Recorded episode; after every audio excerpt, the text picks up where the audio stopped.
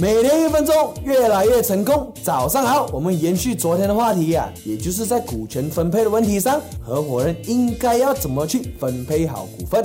就好像我们昨天说的，A 出五十万，B 出三十万，C 出二十万，那么这三个人应不应该看谁的钱出的多就分多呢？答案我们昨天就讲过了，不应该，因为合伙人的股权分配本身看的就不是财力，而是实力还有能力。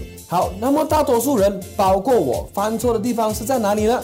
分股份的时候啊，不清不楚；退股份的时候啊，想也没有想过要怎么样退。是的，才刚在一起就想着要怎么退，这有一点不好。对，但是这就是股权分配时最重要的两个问题。怎么分，还有怎么退？我们先来谈谈第一个怎么分。根据职责能力去分，经典的做法可以分为三个大、中、小。大股领头的大佬，一个梦想家的角色，带领大家向前冲；中股团队里的老二，一个执行家的角色，带领大家把事情做好；小股团队里的老三，一个外交家的角色，也可能是搞技术、搞产品研发的。第二，怎么退，也就是退场的机制，就是事先说好，如果中途有人要下车，那么下车的代价是什么？下车的人可以拿回什么？然后再把退场的机制写进去 share 的 agreement 内。市场上啊有各种形形色色的退场机制，哪一个好，哪一个坏，